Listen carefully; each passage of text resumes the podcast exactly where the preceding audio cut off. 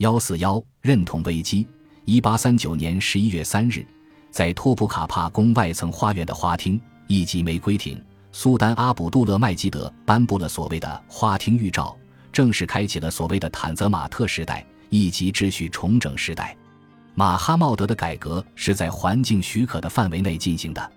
花厅预兆则公开宣布，旧有的方式已经使帝国无法适应新的时代。同时也清楚阐释了主导最近司法与行政变革、指引未来方向的意识形态框架。虽然花厅预兆是苏丹由上而下强加给人民的，但它显示苏丹及其政府承诺与其子民建立一种契约伙伴关系。它将影响所有奥斯曼人，而政府认为他会获得所有人的赞同。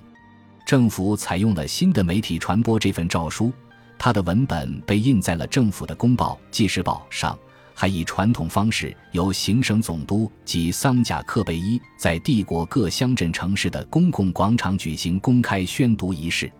花厅预兆由外交大臣穆斯塔法雷希德帕夏宣读，苏丹集众大臣、神职人员与外交使节皆在场。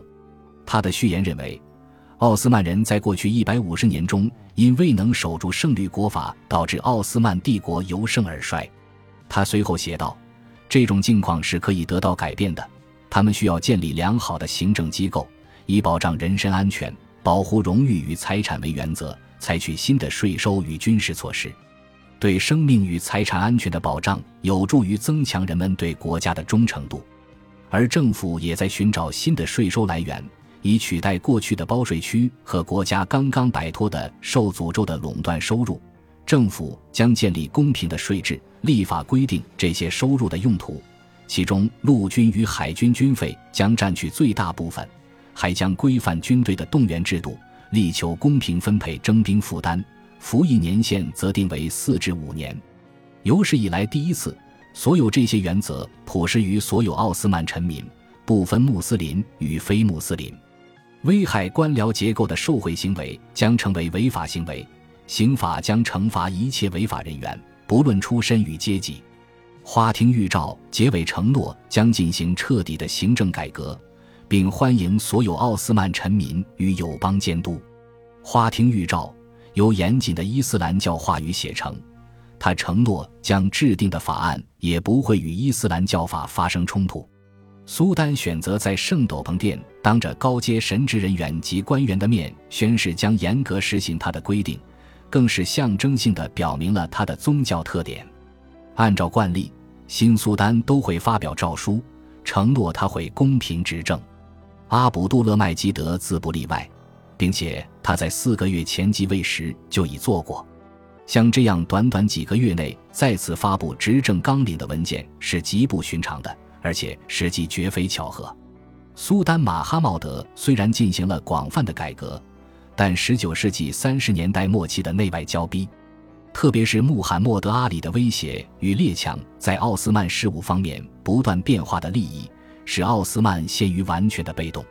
如果说1838年的巴尔塔里曼条约是奥斯曼为英国协助解决穆罕默德阿里问题必须付出的代价，那么花厅预兆。就是为更长期保住这种利己主义的支持所付出的代价。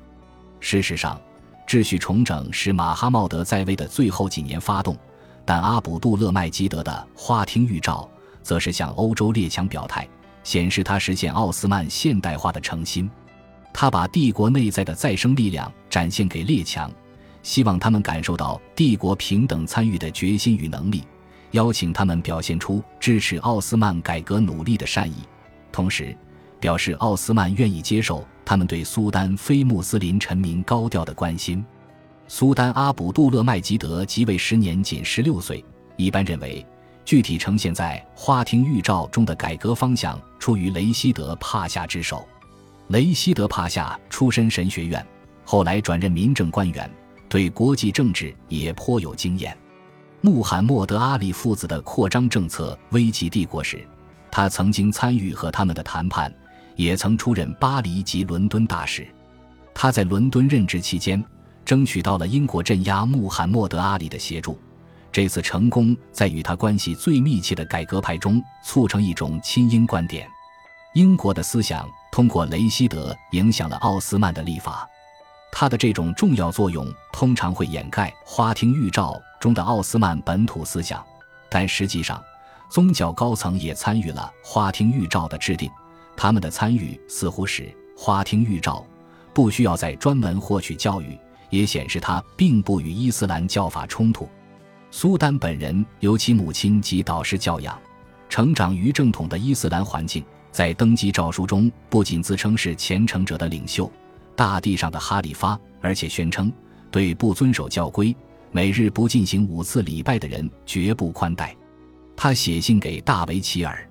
哈里发的地位既属祖传，亦属天命。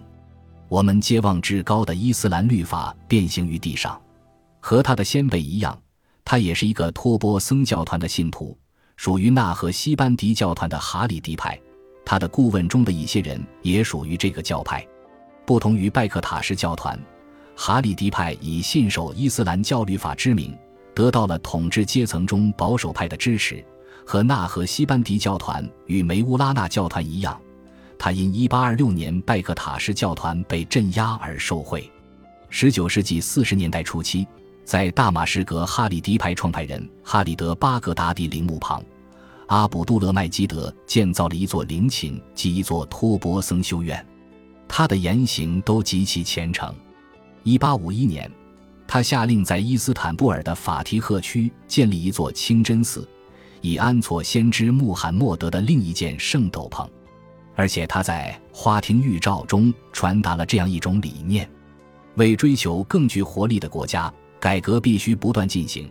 但应以伊斯兰律法的架构为基础。奥斯曼帝国历史上每次改革的努力都曾引发反对，但压制反对力量的活动一向是纯粹的内政问题。花厅预兆却把奥斯曼的内部紧张关系带上了国际舞台。为了回应外界对花厅预兆发布时机与所用话语的压力，政府请外国监督改革的进程，这凸显了基督教欧洲与伊斯兰奥斯曼之间巨大的观念差异。关于改革的本质与速度的辩论被复杂化了。由于欧洲各国的要求相互矛盾，内部矛盾的解决也就变得更加困难。乍读之下，花厅预兆有关行政与财政的改革并没有什么特别，但换一个角度来看，他强调要在法律上提供一个行政改革推行的框架，这是对马哈茂德的目标的一个发展。客观的。理性的决策应该取代真主或苏丹的无规则可循的旨意。一八四零年，奥斯曼通过了一部通用刑法典。同年，包税权制度被废止，至少理论上如此，但实际上立法者的目标并无法得到充分实现。二十世纪初叶，包税制仍然盛行，但坦泽马特在整个帝国的推行并非十分顺利。政府缺乏训练有素的人员执行改革，财政破产，行政惰性与下层对上层政策的抗拒，基础建设的不足，普遍未受过教育的民众，以及广土众民造成的价值传播的困难，所有这些因素都不利于改革。花厅预兆所引发的不安，大部分的症结在于他对奥斯曼社会传统上赖以运作的层叠的社会分类的改变。以及个人因其所处的特定团体而应当或渴望拥有的权利和义务的改变。花厅预兆承诺法律面前人人平等，但这个观念并不容易被奥斯曼社会接受，因为伊斯兰教本身就把三种不平等奉为神圣不可侵犯的，即信徒与非信徒、主人与奴隶及男人与女人之间的不平等。信徒与非信徒的不平等是所有伊斯兰社会基本架构的基础。此外，在奥斯曼社会中，统治者与被统治者之间的区隔现在虽然已经模糊，但过去也曾盛行一时。尽管在奥斯曼许多领域都重视务实与妥协，因此这些区别并不见得随时随地都在被强制执行，但这样公开的宣扬平等原则。多数人还是难以心平气和面对，更何况改革的任何失败甚至倒退还会受到外国的谴责。这样的新政策实在令人很不舒服。在奥斯曼社会中，穆斯林与非穆斯林之间最明显的不平等的表现就是后者要缴纳人头税。